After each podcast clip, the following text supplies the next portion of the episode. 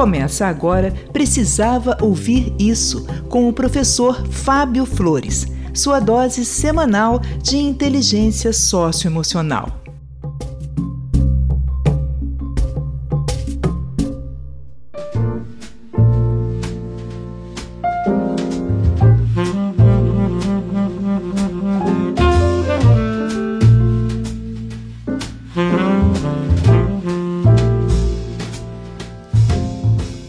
Olá, eu sou o professor Fábio Flores e esse é o podcast Precisava Ouvir Isso.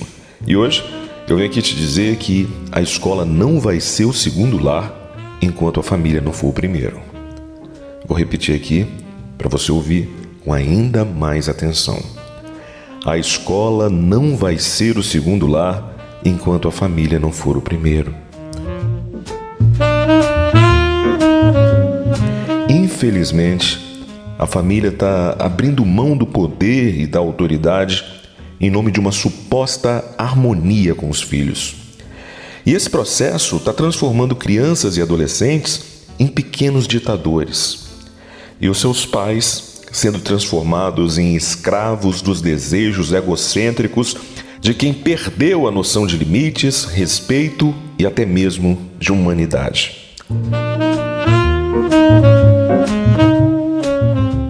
Muitas famílias se tornaram reféns de dois ditadores.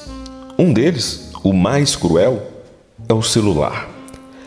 Cada celular transforma o indivíduo numa ilha isolada dentro de uma casa que já não é um lar. Estar perto não é estar próximo, não é ser próximo. Cada pessoa da família está se isolando no seu próprio celular no seu próprio mundinho particular de conexões digitais e esquecendo da conexão humana, do olho no olho. É tanto tempo olhando para a tela do celular que pais, mães e filhos estão desaprendendo a olhar olho no olho.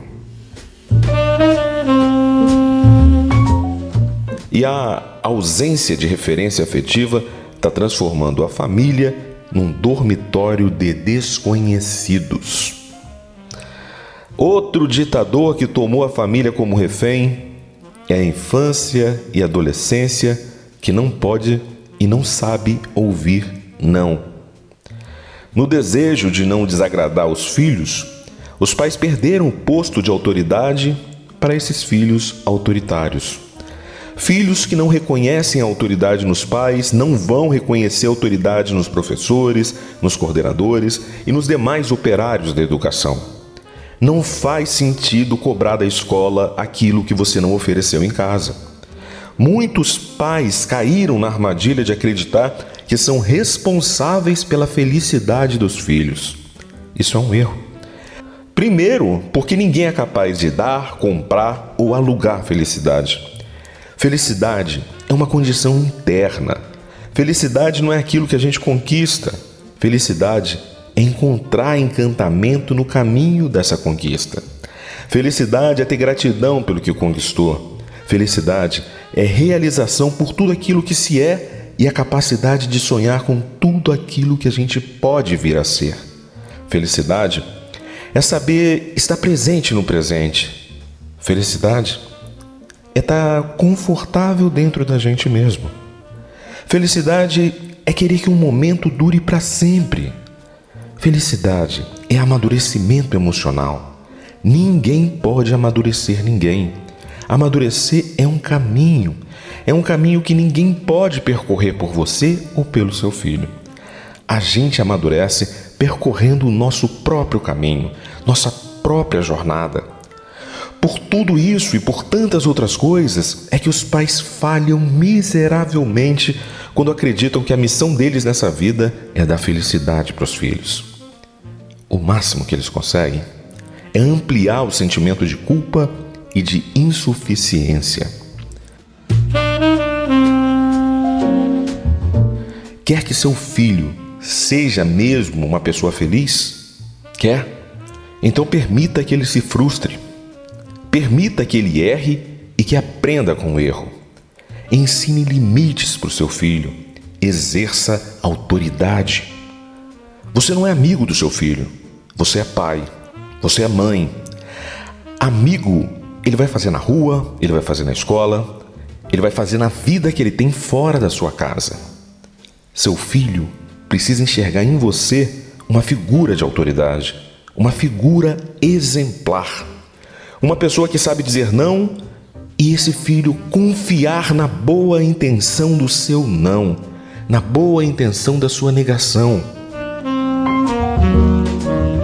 Infelizmente, as nossas escolas elas estão lotadas de crianças e adolescentes que vão para a aula para cumprir uma espécie de prisão em regime semiaberto.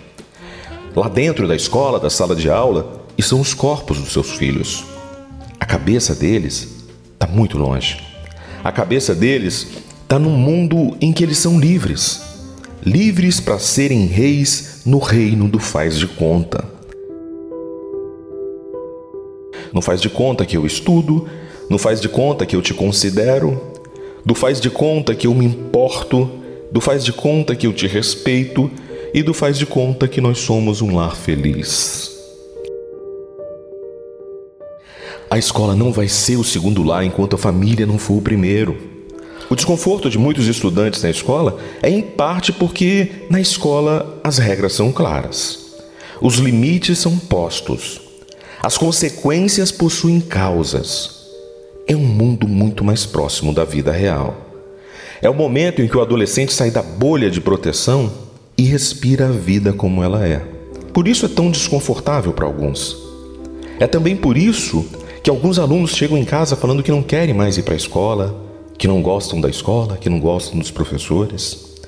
Acredite, se você quiser realmente que seu filho e sua filha trilhem o caminho do bem, assuma sua responsabilidade de pai Assuma sua responsabilidade de mãe. Pague o preço de ter que desagradar em algum momento para não deformar o caráter de quem você tem a missão de educar. Desculpa o desabafo. Mas eu tenho visto muita criança, muito adolescente órfão de pai vivo, órfã de mãe viva. Gente que se faz de morta para não viver o suposto constrangimento de desagradar um filho. É barra, gente. É barra. Você cuida de um filho. O professor, ele cuida de 30, 40 a cada 50 minutos. E para terminar esse episódio, eu vou deixar você com a fala do professor Mário Sérgio Cortella.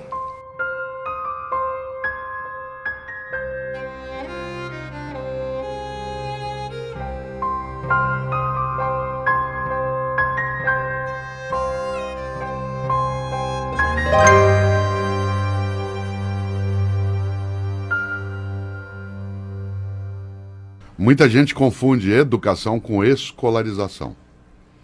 Educação é a formação de uma pessoa. Escolarização é um pedaço da educação. O que nós, professores e professores, fazemos é escolarização. Outro dia, num debate, um pai me perguntava, professor, o que é que a família pode fazer para ajudar a escola na educação dos nossos filhos? E eu disse, olha, pai, há uma inversão na tua questão. Não é a família que ajuda a escola na educação dos teus filhos, é o contrário. É a escola que ajuda a tua família na educação dos teus filhos, fazendo escolarização. Você tem uma, duas crianças. E os tem durante 24 horas por dia, espera até o fim da tua vida.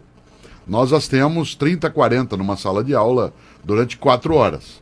Se você supõe que com tendo só duas, né, você tem dificuldade Sim. de fazer, imagine se nós, né, com um conjunto de crianças, conseguiríamos substituir o que é a tarefa da família. Por isso, Assim como hoje tem o personal trainer, assim como tem o personal stylist para ajudar a pessoa a se vestir, alguns acham que tem personal father e personal mother. Isto é, gente que substitui o pai, e a mãe, mãe nisso. Não, não, a tarefa de educação dos filhos é da família em primeiro lugar e do poder público de forma secundária. A escola faz escolarização. Por isso, se a família não cumpre aquilo que ela precisa cumprir, a escola não dará conta. E não adianta entregar. Claro que também não adianta a escola dizer o que, que eu posso fazer. É preciso fazer uma parceria com as famílias, de modo a também formar os pais. Porque uma parcela dos pais está perdida. Ela não sabe que tem. Ela vive uma situação de submissão com os filhos. Te dou um exemplo banal. Aliás, eu falava isso hoje num comentário na rádio ao vivo em São Paulo pelo telefone. Você imagine, quando eu era menino, e eu não estou querendo falar do passado para voltar a ele, mas ter algumas referências. Quando eu era menino, que eu chegava no restaurante, né, no, com o pai e a mãe, meu pai dizia assim: Mário, sente-se. Essa era a frase. E eu sentava. Qual é a frase hoje do pai e da mãe? Filhinho, onde você quer sentar? O que, que você quer comer? O que, que você quer Se assistir? deixa a escolha para o filho. Isto é, você oferece a uma criança de 8, 9 anos, em nome de um carinho, algo que a deseduca. É óbvio que eu sou avesso, contrário a espancamento, a bater, mas não sou contrário de maneira alguma a uma educação que seja firme. Eu nunca, meus filhos, bati neles, mas todas as vezes eu fui firme. Ser firme não é espancar, Tem que saber dizer não, né? é a fala, é a autoridade, é colocar a mão no ombro com delicadeza, mas com firmeza, para a sentir criança mão, sentir a pressão, sem machucar, mas sentir a pressão. Isso significa que, pode parecer pouco, mas há uma diferença significativa de formação de um caráter. De uma criança de 10 anos de idade, por exemplo, de eu dizer a ela, sente-se, e dizer a ela, onde você quer sentar? Só o modo de eu dizer a segunda frase, que parece carinhosa, ela não é carinhosa, ela é acovardada. Onde você quer sentar? O que, que você quer comer? Você não quer estudar Deu um pouquinho? brecha, né, professor? Claro. Resultado. Sabe qual é a consequência? Parte dessas crianças é formada em famílias que não têm autoridade sobre ela. A criança dorme na hora que ela quer, come o que ela deseja, ela sai ou vê o programa que ela que quiser, quer. ou rádio, seja o que for. Onde ela vai encontrar um obstáculo a essa falta de limite na escola? Quando ela entra na sala de aula, nós falamos assim: cadê o material? Fez a tarefa? Cadê? Guarda esse telefone, joga fora esse chiclete. Sabe o que eles fazem? Parte para cima de nós. Nós nunca tivemos tantos casos de violência de aluno contra professor quanto que nós estamos tendo atualmente. Por quê? Porque nós somos o primeiro adulto no dia a dia de algumas crianças que decide exercer sobre ela a autoridade. A autoridade não é autoritarismo. A autoridade é a responsabilidade com o mando. Essa autoridade tem que ser exercida. Resultado, você sabe que tem pai ou mãe que vem até a escola pública ou privada reclamar conosco porque nós demos é, falta para um menino que não foi. Aliás, a pergunta já me foi feita várias vezes na vida. O senhor reprova por falta? Eu falo jamais. Quem se reprova por falta é quem falta. aluno. Eu só dou falta para quem falta. Sim. Como eu só dou falta para quem falta e quem faltou não fui eu, eu nunca reprovei por falta. Tem pai ou mãe que vai lá e reclama que a gente dá tarefa pro aluno.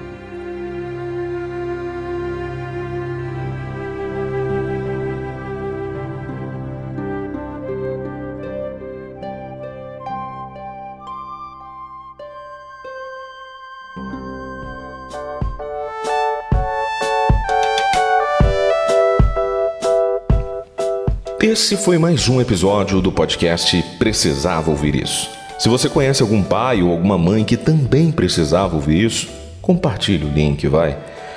Quem sabe assim você consegue ajudar a restaurar uma família ou até mesmo salvar um futuro de uma criança, de um adolescente que está vivendo sem limites. Eu deixei lá na descrição desse episódio, lá no Spotify, uma enquete e eu quero que você vote. Eu quero saber sua opinião, tá bom? Passa lá no Spotify, vota na enquete e aproveita e dá cinco estrelinhas para o nosso podcast. Você avaliando bem o nosso podcast, você ajuda essa mensagem a chegar a mais gente. Eu conto com o seu apoio, eu conto com o seu incentivo, tá bom? Desde já, muito obrigado. Eu fico por aqui e te encontro em um novo episódio. Um forte abraço e até, até a sua próxima vitória.